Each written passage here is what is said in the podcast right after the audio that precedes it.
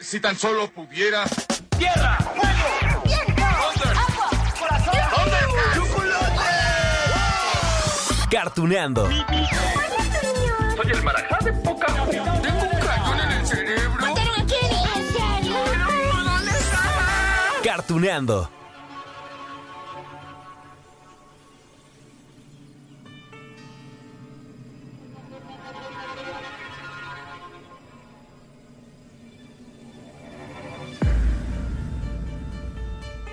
Hola, hola amigos de Cartuneando. Ja. No saben cómo me gustaría que el capítulo de hoy lo escucharan con las luces apagadas. Ah, Quemando bombones, bueno, aunque sea en la estufa, ¿no? bueno, eso sí, con mucho cuidado, por favor, y que pongan mucha atención, porque hoy vamos a repasar algunas de esas de esas leyendas tan famosas que conocemos desde hace algunos años, bueno, muchísimos años en México.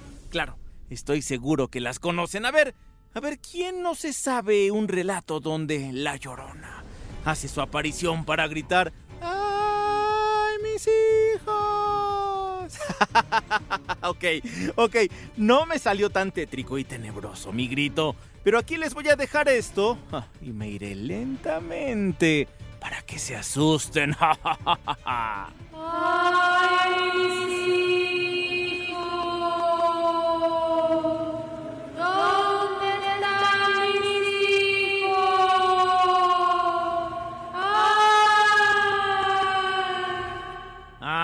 ¿verdad? Ahora sí les dio mello, ¿verdad? Ja.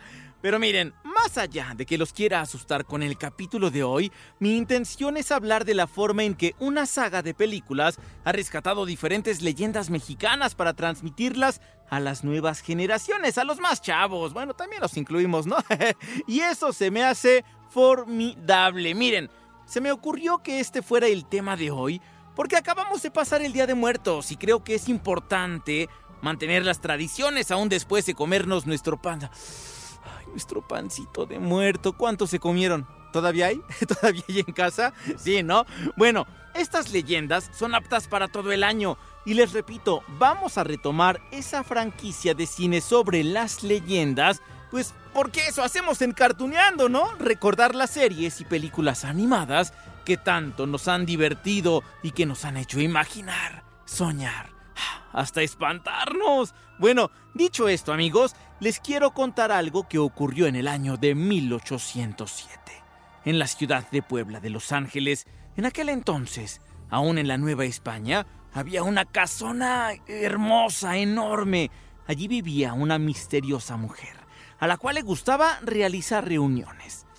Nada más que saben qué, los invitados ya no volvían a salir. Y para que me crean, aquí les dejo a la narradora porque a ella, sí, a ella le sale mejor ese tono de leyenda macabra.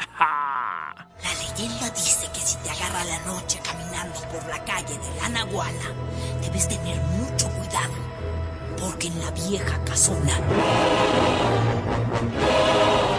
habita el espíritu de la Nahuala.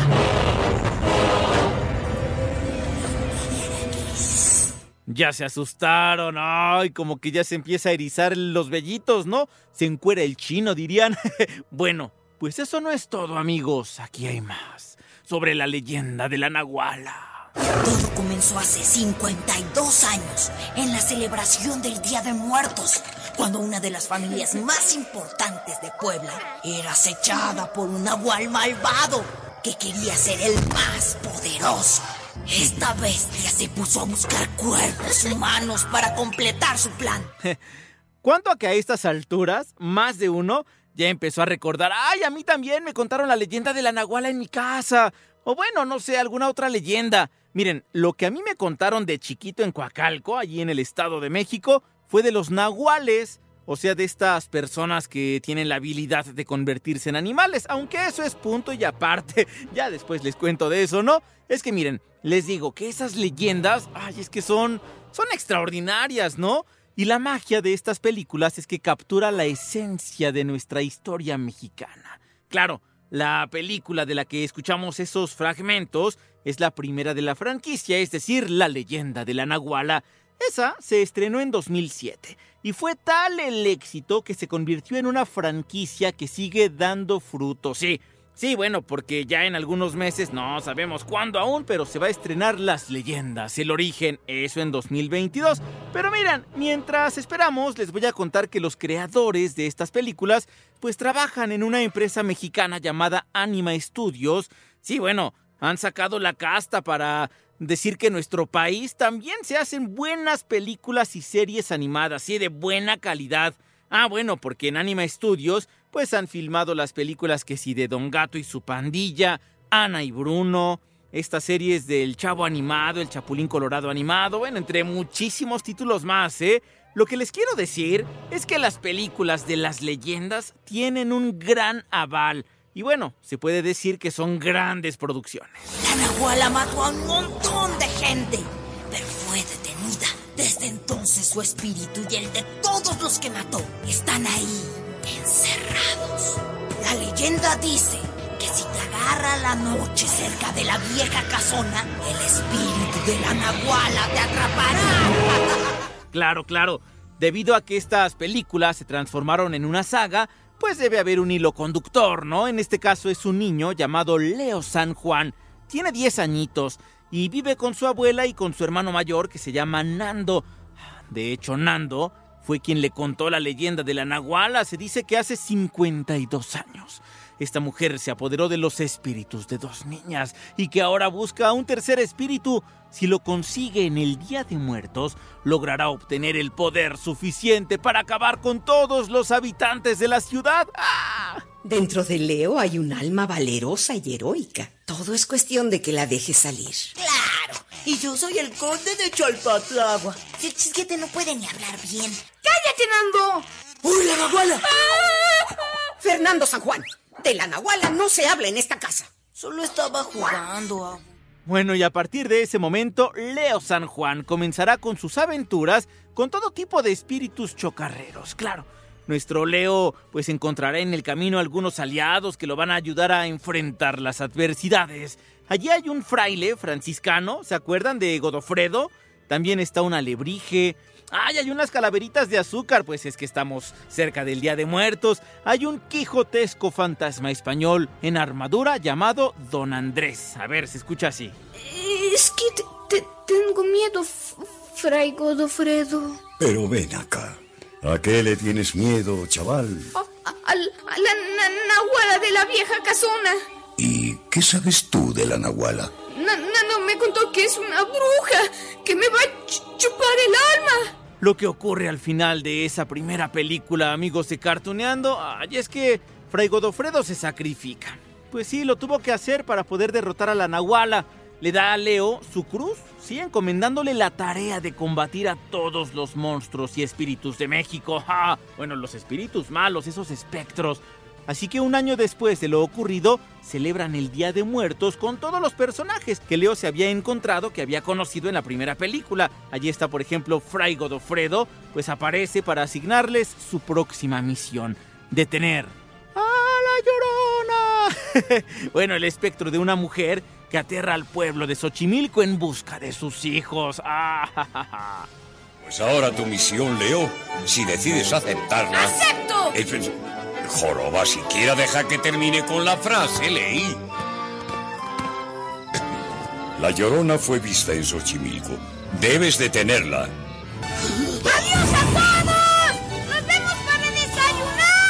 Sí, amigos, aquella es la segunda película, la de La Llorona. Ya ven que hace rato escuchamos el grito desgarrador en busca de sus hijos, ¿no? Es que ¿quién no conoce la leyenda de La Llorona? Digo, cada quien le agrega ah, ciertos detallitos diferentes al relato, ¿no? Pero básicamente es el mismo.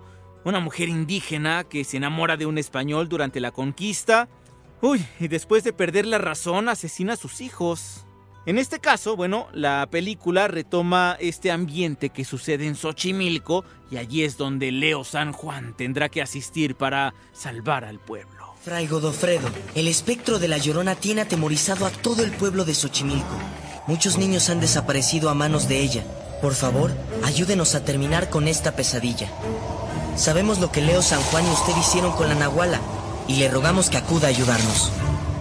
Esto puede ser peor que la Nahuala. Ya más adelante, en 2014, llegó a los cines La leyenda de las momias de Guanajuato. Les digo que puro espíritu mexicano en estas películas, ¿no? Porque bueno, para momias, pues también tenemos las del antiguo Egipto. Pero qué bueno que retoman las que se encuentran en los panteones de Guanajuato, que aparte pues tienen el museo, ¿no? Y quieren hacer otro museo todavía. Gran incendio en la cárcel. 12 presos muertos. Triste fin para los peores criminales de Guanajuato. Después de una vida de pecado, vicio y maldad, los bandidos encontraron su destino final. Oh, sí. Y el éxito de las leyendas continuó, así que en 2016 se estrenó en cines La leyenda del chupacabras. Ah, y en 2018 vimos La leyenda del charro negro. Tanto contacto con la oscuridad ha terminado por contagiarte. Si vuelves a cruzar al inframundo, será tu fin. Quiero hacer un trato contigo. Yo no hago tratos con niños. Yo no soy un niño. Ah, no. Lo que sigue, amigos de Cartuneando, es que pues nos cuenten el origen de estas leyendas, ¿no? Aún no sabemos cuándo se va a estrenar esta película, eh, pero ya sabemos que será en 2022. Tendría que haber sido este año, pero ya saben, la pandemia que nos retrasó los planes. Por lo pronto, les voy a dejar una charla con el hombre que ha creado todas estas historias, es decir, el cineasta mexicano Alberto Rodríguez, mejor conocido como el chino. Pongan atención amigos, porque esta plática nos sirve precisamente pues para valorar más las producciones hechas en México. Esa fue la idea principal de este capítulo en Cartuneando, exaltar las historias mexicanas, las leyendas con las cuales hemos crecido y pues las que se han pasado de generación en generación, desde nuestros papás, incluso desde nuestros abuelitos o desde antes, ¿no? Y que han servido entonces para esta saga de películas. Ya sin más amigos, aquí les dejo la entrevista, disfrútenla.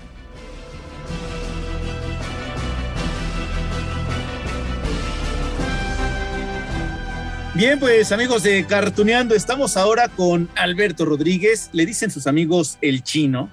Y así, y tú también, Lalo. y así es conocido también en el mundo cinematográfico. Y lo conocen muy bien porque resulta que desde el año 2007 nos ha venido a contar las leyendas, ¿no? Ha contado ya la leyenda, por ejemplo, de la Nahuala, de la Llorona, de las momias de Guanajuato, del chupacabras, del charro negro, y después nos vino a contar también el origen de estas, eh, de estas leyendas. Así que, Chino, te conocemos bien, o por, lo menos conocemos tu filmografía. ¿Cómo está? Qué gusto saludarte. Muchas gracias por la invitación, Lalo, y qué padre que, que, haya un espacio y un lugar para este, para este tipo de, cosas de, la animación y, de, y mexicano. Es, es increíble yo creo que justo eso es lo que hay que exaltar, ¿no, Chino? Que hay producciones mexicanas y producciones bien hechas y producciones que inclusive ahora ya están en plataformas streaming y que han dado pie a videojuegos y a series. Es decir, ha sido un gran concepto esto de las leyendas. Sí, es un concepto muy bonito, muy grande, eh, que nos hemos encargado de cuidar muchísimo allí en Anime Studios y que ha sido un, un exitazo desde la Nahuala en el 2007, como dijiste, hasta hasta la que se deja venir, que es la, el origen, eh, las leyendas. Eh, pues son ahorita, hasta ahorita son seis películas, esperamos que sean más, estamos también trabajando ya otras más. Y pues la sola idea de poder eh, llegar a un público que es muy particular, que es el mexicano, te llena, te llena de emoción, no solamente hacerlo para ellos, para las familias, sino que lo reciban también, ay, es bien, es bien satisfactorio, la verdad aparte de que, bueno, a través de Leo San Juan y todos los personajes que hemos conocido, la verdad es que adentrarnos a las propias leyendas, a lo que traemos nosotros como, como ¿no? Y lo que se cuenta de generación en generación y verlo ahora también en el cine animado, creo que es algo que nos acerca muchísimo a nuestra identidad. Yo creo que allí es el, el gran valor que tiene la, las leyendas. ¿Cómo te surgió a ti esta idea de, pues, llevar, retomar esta idea de la Nahuala, de la Llorona, de las momias, convertirla en una historia animada para contarla a todas las familias? Pues fíjate que eh, la idea original es de Ricardo, de Ricardo Arnáez, con con el quien hemos colaborado bastante, bastantes veces. Y, y, pues él se le ocurrió esta idea de estos personajes que, que, estaban allí en Puebla y nosotros nos dimos a la tarea como de explotar las posibilidades que tenían. Sentíamos que era un, un, diamante en bruto, que todavía le faltaba mucho por pulir, y nos dimos a la tarea de, de, afinar exactamente qué, cuál había sido el acierto de la Nahuala, y entonces, pues, matrimoniarlo con lo que nosotros consideramos son la identidad mexicana, la identidad de, que, que esta, esta identidad tan extraña que tenemos, las familias que ahorita existen, y y para mí no es tanto la leyenda, es muy importante la leyenda porque es nuestro vehículo, pero para mí lo que es más importante es el, viaje el viaje personal de Leo San Juan y generalmente del malo de la película o del adversario. Y creo que ambos están muy entrelazados en la identidad nacional. Para mí es, eh, es lo más importante, tener ese matrimonio entre, entre maldad y bondad, y cómo es que van haciendo una especie de espiral ahí juntos por medio de esta, de esta leyenda. Para mí es, yo siempre lo manejo como metáforas, espero que la gente lo entienda así. Y pues es, es no, no es que sea difícil, es que sí, siempre es un reto. Entonces se convierte en una cosa muy complicada. Los guiones no siempre son lo que uno espera, siempre los tienes que estar puliendo, mejorando el animatic básicamente lo hago mil veces y ya cuando ya los productores ejecutivos ya están hasta el gorro de mí, ya me lo quitan, pero me lo quitan como, como, como si fuera mi bebé de las manos. Y, y, yo, y yo lloro y pataleo y grito para que no me lo quiten. Pero la única realidad es que hay que, hay que trabajar y hay que trabajar muchísimo. Y pues si por uno fuera, uno nunca termina de, de, de hacer y de pulir las historias. ¿no? Fíjate, ahorita comentabas, eh, Chino, sobre esta identidad, que creo que ha sido una palabra que hemos repetido desde que iniciamos la conversación. Y, esto todo, todo esto va porque les recuerdo, amigos de Cartuneando, que decidimos hacer también este capítulo, pues referente a lo del Día de Muertos, ¿no? Se nos acerca esta fecha y siempre estamos con ese sincretismo de que si hay el Halloween, hay el Día de Muertos, ah, no sé qué, ¿y qué festejas tú de nombre?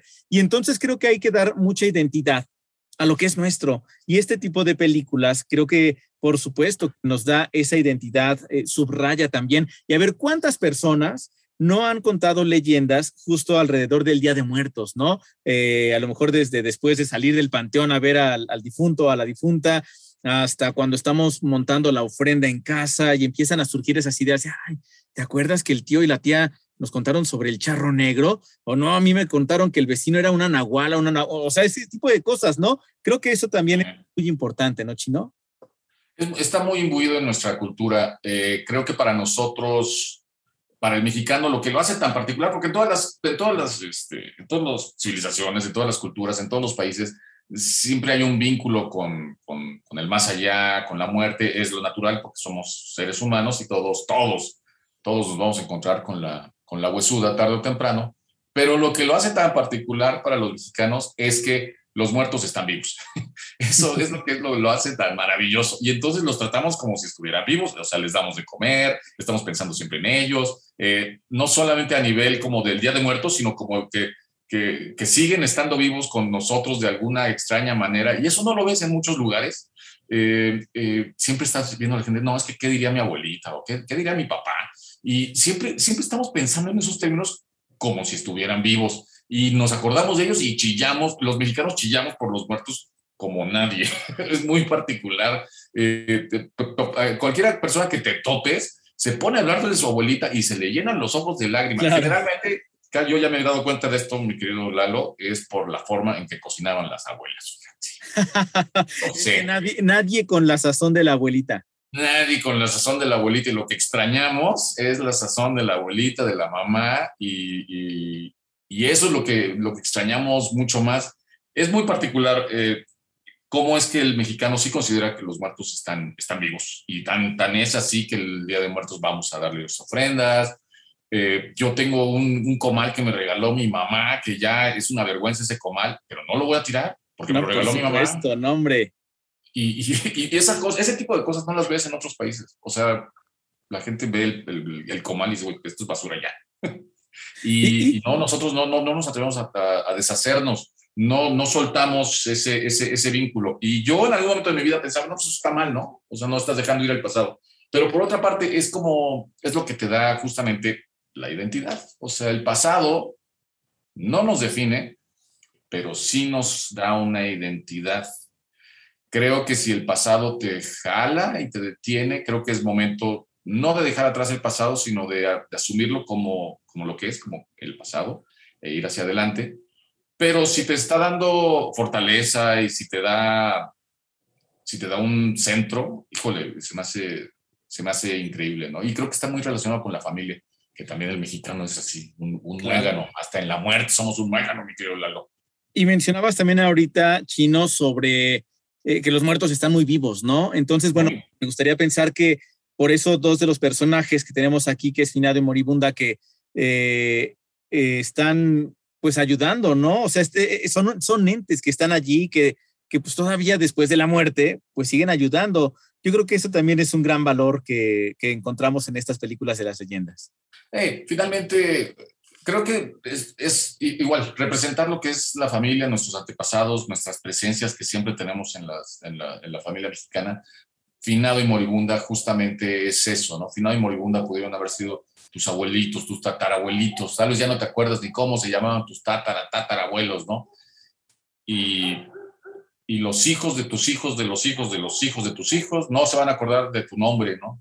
Pero si saben que hay un pasado, si saben que hay alguien ahí atrás y que esos antepasados te cuidan. Quiero pensar que Finado y Moribunda son justamente eso, son como entidades que viven en el, en el pasado y que nos cuidan, pues, como- casi como ángeles. Y, y aparte, eh, verlo con esta forma de aventura chino, creo que a muchos no- nos ha encantado. Digo, por eso es que, pues vaya para 15 años, ¿verdad? El próximo año se cumplen 15 años de que inició la franquicia. Ya, ya son 15 Wow. años, una gran, gran franquicia. Muchos, muchos logros y muchas alegrías y muchos descalabros, un par de divorcios, pero todo para... ¿En serio? Pero aquí seguimos todavía creando Pero aquí más seguimos.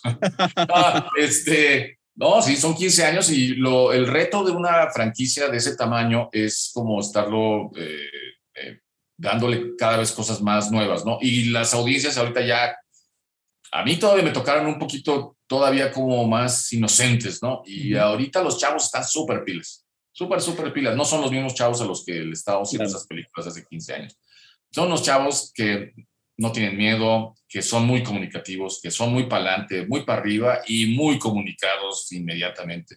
Entonces, las narrativas que tenemos que hacer, pues tienen que estar justo en esos términos. No podemos, no podemos ser, darnos el, ser indulgentes con nosotros mismos y decir, ah, esta historia está padre, está bonita, está tierna. No, hay que apretar las tuercas y no permitir que haya un solo segundo de, de respiro emocional, pues que siempre está pasando algo y siempre llevar la película hacia adelante, hacia adelante, hacia adelante. Y esa es una de las razones por las cuales también yo me hice hacia atrás en cuanto a la realización y me estoy más bien abocando a la parte de producción ejecutiva a nivel creativo para tener a alguien que esté dirigiendo, pero siempre estando ahí encima, ¿no? Encima, encima, encima, para que no se vaya y no se pierda y no nos perdamos en este gran laberinto de espejos que es contar una historia. Entonces, no es, no es nada fácil. No digo que lo haga bien, ni que, ni que seamos los mejores, pero sí le echamos muchas ganas. Y eso es lo que cuenta. Y se nota, se nota muchísimo el esfuerzo, por supuesto. Oye, Chino, y aparte, eh, estaba pensando ahorita, 15 años, seguramente ya hay quien vio la primera leyenda en 2007 y que ahorita ya está llevando a sus hijos. O Casi, por seguro. Y esto se convierte también en esta parte, justo como se transmiten las leyendas, ¿no? De generación en generación. Entonces, me gustaría mucho pensar que estas películas de las leyendas justo van a, a- a fortalecer eso, ¿no? De, oye, mi hijo, hija, vamos a, te voy a contar una historia de la leyenda de la Nahuala o la leyenda de las momias. Pero ¿sabes qué? Pues como yo la cuento mal, porque habrá personas que no saben contar historias, pues mejor te voy a poner esta película. Y creo que eso también es mucho, muy válido y enriquece la identidad mexicana. Pues sí, como bien dijiste, el- los, los, los chavos, esos, esos chavitos que tenían 10, 12 años, ahorita ya tienen hijos. Y, y sí hemos visto en, la, en, el, en el charro, yo sí, sí se me acercó gente que me decía, es que yo las vi cuando era chiquito y ahora traje- traigo a mis niños y yo, ay, Guau. wow, qué, qué- qué cosa tan linda. También nuestro personaje principal, Leo San Juan, también estamos buscando que tenga cada vez más esa dimensión, ¿no? De dejar de ser un niño, empezar a ser un adolescente. Siempre va a ser alguien joven, pero también cómo pasamos la estafeta, ¿no? Generacional, también es un, hay miles de formas de hacerlo y estamos pensando en muchas variaciones para, para poder seguir haciendo este tipo de cosas. Justamente Final Moribunda está, está haciendo algo que no habíamos hecho antes en ninguna de las películas anteriores. Y creo que le va a gustar muchísimo a la gente porque nos vamos a ir a un lugar que no les voy a decir cuál es, pero eh, eso va a explicar mucho del universo de las leyendas, va a explicar mucho el origen de los personajes, por qué salieron, de dónde salieron y hacia dónde, cómo influyeron en la vida de Leo San Juan antes de que Leo San Juan eh, fuera, fuera el Leo San Juan de la Nahuala y de la Llorona y, de, del, del Chupacabras. Entonces se hace muy interesante. A mí me encantó hacer esta película, desarrollarla, porque pudimos encontrar ese hilo conductor, que era a mí lo que me, me hacía falta. O sea, yo, yo leía el guion y decía, es que está chistosa, está padre, pero yo quiero, yo soy muy dramático, se me da el drama, es lo mío. A mí, no, a mí me gustan las sonrisas, sí, que padre, pero lo que me gusta más es el drama, porque soy bien mexicanote. Y eso. sí me gusta mucho. Por eso dos divorcios. No, no. ya, pero ya, ya estuvo, ya, ya, ya estuvo, ya, ya pasa ya, se acabó. Hasta ahí. Este, sí, ya la tercera es la vencida, ¿no? Ya dicen por ahí. Bueno. Este, pero eso no, pero no en las películas, fíjate, vamos en, ya vamos, vamos a hacer todavía más. Y te digo, el verdadero reto, además es bien padre porque la comunidad, los fans de la leyenda no paran de escribirnos y no paran de darnos ideas. Y luego a mí hasta, digo, ay, esta, esta sí es, aquí me está llegando una idea de un chavito que tiene, ay, ¿por qué no se nos ocurrió antes? son tremendos, son increíbles, son maravillosos, luego hasta son, este, así hasta, hasta peladitos, así hasta groseros, dices, ay, nos mandan unas caricaturas de Teodora que dices, válgame Jesucristo, ¿qué estamos, ¿qué estamos haciendo muchachos? Pero pues es que es, natural, es cuando la gente se apropia del, del material y empieza a hacer cosas que no estaban, que no estaban pensadas, ¿no? Eso a mí se me hace increíble, ¿no? O sea, no, y no veo, no veo como nada malo que los chavos adolescentes y se imaginen cosas que no están en las películas, híjoles, a mí se me hace, se me hace increíble, ¿no? Esta película de, del origen, ¿para cuándo la, veremos? Y, y, aparte también son, hay que entender que una película animada cuesta muchísimo trabajo hacerla y que no es como para que el próximo año estrenen otra y dentro de dos estrenen una más. Son años completos para poder producir una película. Pues sí, y, y la pandemia pues no nos ayudó, ¿verdad? Eh, estamos esperando que las cosas se normalicen. Eh, la oferta que hay ahorita de entretenimiento es muy grande. Entonces, pues también eh, no es fácil encontrar las fechas. No es fácil que la gente vuelva al cine. Yo la gente ya no va a volver al cine exactamente como antes. Em, pero estamos buscando la mejor, la mejor fecha. Esperamos que para enero, febrero ya podamos tener algo pero todavía no podemos decidirlo hasta que las cosas estén un poquito más normales, porque como bien sabes, Lalo, hacer cine en México es muy difícil y, y los dineros son, es, es, demasiado para una película animada siempre encontrar los presupuestos y los apoyos para salir adelante. Y dependemos mucho de la taquilla y la taquilla no se parece nada a las plataformas de streaming. Por supuesto que las plataformas de streaming hacen que llegues a todas partes, uh -huh. pero no son exactamente los mismos dineros de, de, de, la taquilla física real, ¿no? Y eso, eso, eso es difícil. Suponemos que la forma de hacer cine está cambiando y pues, y pues ni modo, ni modo que, ni modo que nos quedemos en el pasado. Claro. Oye, de hecho, eh, tanto ha cambiado esto que estaban en una plataforma y firmaron ahora para otra, ¿no? Estamos en todas las, las, eh, las plataformas. Eh, una no, no, impide la otra. Eh, nada más que, pues sí, si tenemos chance de estar entre las mejores plataformas, lo vamos a estar. Eh, esta es una muy buena señal, significa que, es un producto muy querido y muy visto y pues nos da un, un, un, palante, un palante increíble, ¿no? O sea, nosotros, nosotros no estamos, queremos pensar que entre mejores y mayores plataformas haya, es mejor para todos los que hacemos cine. Y pues te digo, pues que, que haya habido esta, esta posibilidad de, de, de, estar en, en, la compañía del ratón es muy bonita, es increíble y es una, es una gran oportunidad para llegar a más gente. Y pues ojalá que sea todavía muchísima más gente, que vengan más ideas. Ahorita que estabas diciendo que luego te proponen, es como, Claro, ¿por qué no hacen la leyenda de la Catrina? ¿Por qué no hacen la leyenda de... Y seguramente ustedes lo tienen en la mente y ya se los han dicho desde, hace muchísimo, ¿no? Miles, miles, no, y luego hay gente enojada, hay niños así que me dicen, este, ¿por qué no hicieron esto? yo, perdón, pero es que, perdóname, a la siguiente lo hacemos. No, es que sí es muy chistoso porque ya hasta se enojan de repente. ¿Pero por qué hicieron esta y no mejor aquella? ¿Y por qué no le pasó esto mejor a Leo San Juan? Y así uno me hubieras dicho antes y lo hubiéramos hecho así. Pero es que sí, los, los, chavos son mucho más, están súper, súper encima de todo lo que de todo lo que hacemos y las leyendas son muy queridas, muy, muy, muy queridas. Sí, por Son celosos, son celosos y, y, tienen muchas ideas y está padre. Eso, eso, eso está increíble. No, hombre, Chino, pues qué, qué gusto platicar contigo. Ya estaremos esperando el próximo estreno y más ideas seguramente. Y aquí estaremos siempre echándoles porras porque, insisto, las leyendas se han convertido justo en esto también, de fortalecer nuestra identidad mexicana. Y ahora que estamos en esto del Día de Muertos, aún comiendo pan de muerto, prendiendo las veladoras y eh, viendo la eh, majestuosidad de las flores de cempasúchil, habrá que contar leyendas y para eso están también estas películas que tanto nos ayudan. Sí, claro, por supuesto. Y esperemos que los, los, niños jóvenes todos hagan su, su ofrenda, que es lo, es lo importante, hacer cosas físicas, reales, ¿no? Y hacer una ofrenda en casa es muy bonito. Chino, pues te agradezco muchísimo y te mando un abrazo. Muchas gracias, Lalo, por la invitación y nos estamos viendo a todo el público de, de perdóname. Cartuneando. cartuneando. todo el público de Cartuneando, pues un saludo y, que les vaya muy bien y nos, nos veremos en el cine. Así estará. Muchísimas gracias. Cuídate mucho, Chino. gracias. Bye.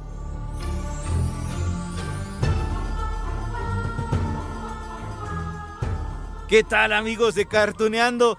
No, hombre, bueno, ya lo dijo el chino, ¿no? Que hay un montón de ideas alrededor. ¿A ustedes qué se les podría ocurrir? ¿La leyenda de qué? Es que hay muchos, muchos espíritus chocarreros en México. Así que la saga continuará, seguirá, seguirá, seguirá. Ya esperaremos para el 2022 las leyendas, el origen. Pero por lo pronto, pues en Disney Plus, en Netflix, en diferentes plataformas pueden encontrar esas primeras películas desde la del 2007, la de la Nahuala, y entonces asustarnos juntos. bueno amigos de Cartuneando, yo dejo que sigan comiendo pan de muerto, todavía se vale, ¿no? Para esta temporada. Y mientras les dejo un gran beso, un gran abrazo, y nos escuchamos en la próxima, sí, de Cartuneando.